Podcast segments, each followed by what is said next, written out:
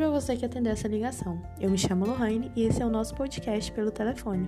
E hoje, do outro lado da linha, eu tenho vocês. É, hoje vai ser eu e vocês. E eu quero fazer várias perguntas.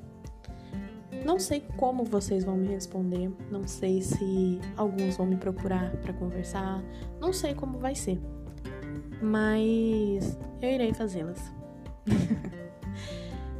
eu quero saber quantas vezes vocês já interromperam um sonho de vocês por medo de críticas.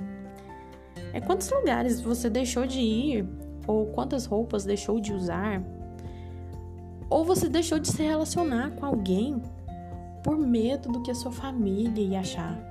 Sabe? Aquela coisa de não, melhor não. Ah, fulano não é assim tão bonito. Ah, é meio esquisito, não tá dentro do meu padrão. Quantas vezes você já deixou de comer aquele sanduíche ou aquele petisco que ficou na mesa, na rodinha de amigos, porque ficou com medo de alguém virar e falar assim: nossa, tá gorda porque come demais. Sabe?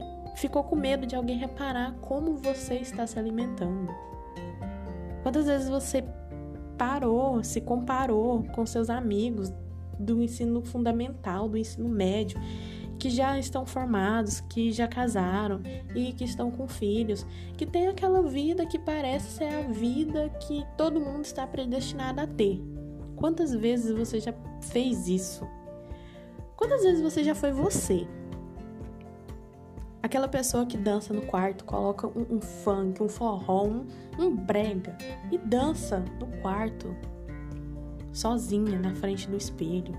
Quantas vezes você já pegou o seu celular, colocou uma lingerie bonita ou colocou uma roupa que você gosta do guarda-roupa, foi na frente do espelho e fez um book, um verdadeiro book, que ficaram fotos lindas, que você pensa assim, o mundo deveria ver, mas você não posta.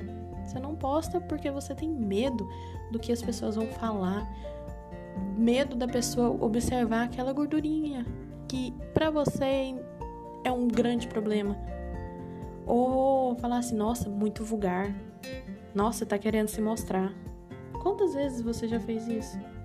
Quantas vezes até você fez uma coisa boba, que é deixar de chorar por conta de um filme de amor que você viu? Você deixa de chorar porque tem medo que as pessoas vão achar que você é vulnerável. Você já percebeu quantas vezes você já deixou que criticassem o seu corpo, sendo que ninguém tem ele como lar além de você? Esse lar é confortável para você? Você olha para ele com carinho? Você tem um tapete na porta dessa casa pra, escrito bem-vindo para você? Ou você simplesmente esqueceu, você deixou de lado a reforma que você podia fazer nesse templo que é o seu corpo para você, porque as pessoas simplesmente desistiram dele e você, ah, já que desistir, eu vou desistir também. Você deixou o seu corpo, a sua casa em ruínas. Quantas vezes também você já se sentiu atraído por uma pessoa, mas não teve coragem de falar nada? Porque você pensou: ah, eu sou muito bobo, eu sou muito pobre, eu sou muito alto, eu sou muito baixo, eu sou muito gordo. Quantas vezes você escutou essa opinião porque outras pessoas achavam isso mas nunca foi lá escutar a opinião daquela pessoa que você tinha interesse.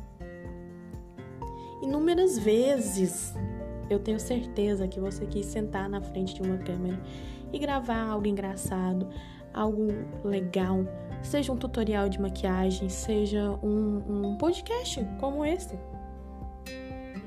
Que você quis falar de livros, que você quis falar de música, mas você não fez porque a sua rede social ela tem que ser conceitual, porque senão as pessoas vão falar. O seu feed não está casadinho, organizadinho.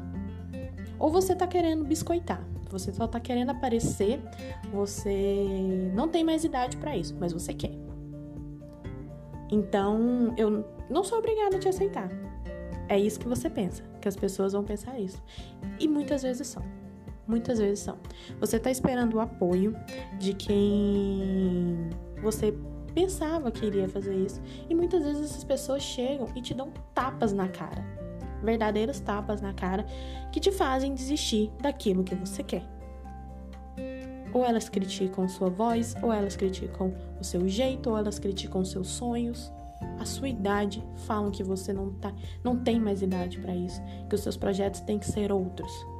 E não é assim, são os seus projetos, os seus. Quantas vezes você carregou o fardo de ser chamado de antissocial, de grossa, e simplesmente colocou esse fardo no pescoço e seguiu a vida anos e anos, aquilo te sufocando, te enforcando. Mas era mais fácil. Você não tinha que explicar nada para ninguém. A pessoa saía satisfeita e você saía calado. Ela saía feliz e você sem trabalho. Você não se desgastava fisicamente para explicar, mas a sua cabeça estava ali. Você sabia que você não era aquilo. Você tinha um momento daquele, mas aquela pessoa te rotulou aquilo como se fosse para a vida. Mas de verdade, eu vou ser muito sincera, muito sincera. A culpa disso tudo não é dessas pessoas. A culpa disso tudo é sua. Sim, sua. Mas eu não tô falando que você gosta disso. Eu sei como é esse processo. Eu passei por esse processo. Eu passo por esse processo. Eu tenho coisa que eu carrego desde quando eu tinha 6 anos de idade. Hoje eu tenho 26. Há 20 anos eu carrego um fardo. Há 16 anos eu carrego outro. E assim por diante. Mas eu sei que a culpa é minha. Que não me impus. Que não olhei para mim e falei assim: eu sou dona de mim. Eu tenho que me cuidar. A opinião do outro importa desde quando ela não me machuca. A partir do momento que ela me machucou, ela já não me importa mais. Críticas são construtivas quando ditas direito. A gente tem que começar a separar o que é crítica e o que é violência. Sim, é violência, não tem outro nome. Aquilo que te machuca, mesmo que não seja fisicamente, é violência. A gente tem que aprender a filtrar o que as pessoas falam, o que as pessoas fazem com a gente. Porque isso sufoca, isso mata. E eu não tô falando que se livrar é fácil. Eu não tô falando que se ver num projeto de terapia é, por algum tempo é algo legal. Terapia é algo maravilhoso. Eu sempre vou defender que todos precisam fazer terapia, porque todos têm um trauma que carrega. Só que você a partir do momento que você entende que não é só uma terapia, que não é só uma meditação, que não é só. Não são só esses recursos que a gente tem para melhorar, que é a solução do problema. A solução do problema começa de dentro, é de você. É você começar a questionar os rótulos que te dão.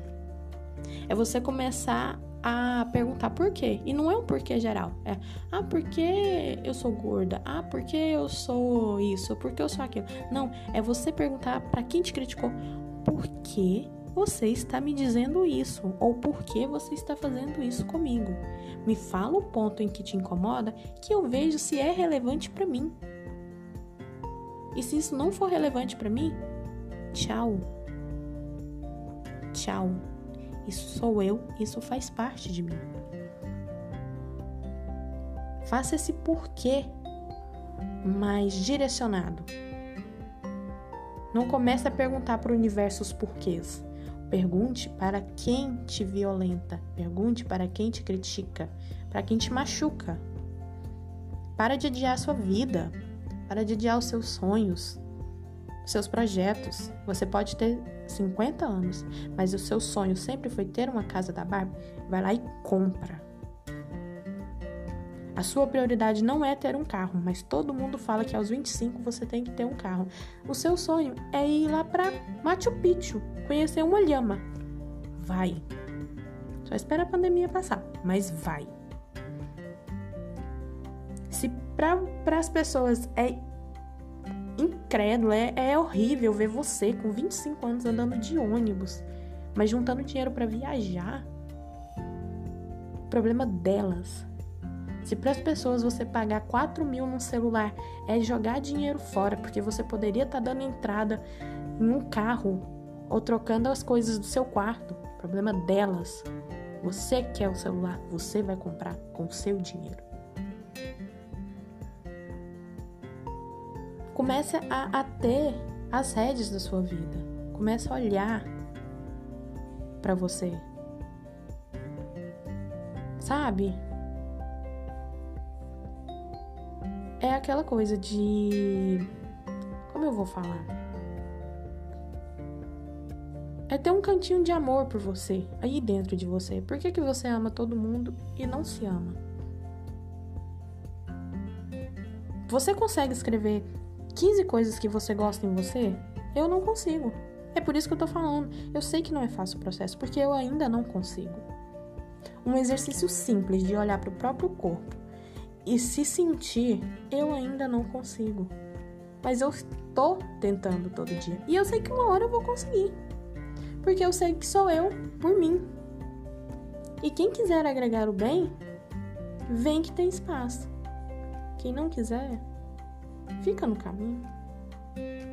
Ele já é muito longo, ele já é muito complicado porque ele é um caminho a ser seguido. Eu não vou trazer mais problemas, mais obstáculos para mim. E eu não quero que você leve para você também. É isso. Eu resolvi gravar isso essa, esse desabafo, esse. Enfim, esse episódio de hoje, depois de uma conversa que eu tive com a minha terapeuta e com uma amiga, que é a Vitória, a Vicky. Vitória Araújo, maravilhosa. E toda vez que a gente conversa, irradia luz, porque ela é luz para mim.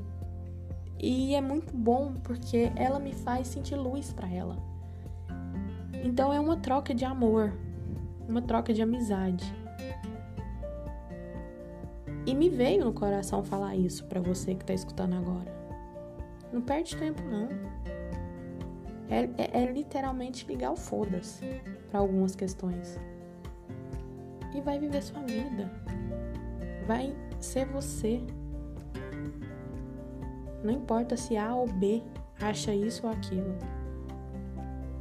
No final, sempre foi e sempre vai ser você por você. É isso. Vou desligar essa ligação. Beijo e até a próxima.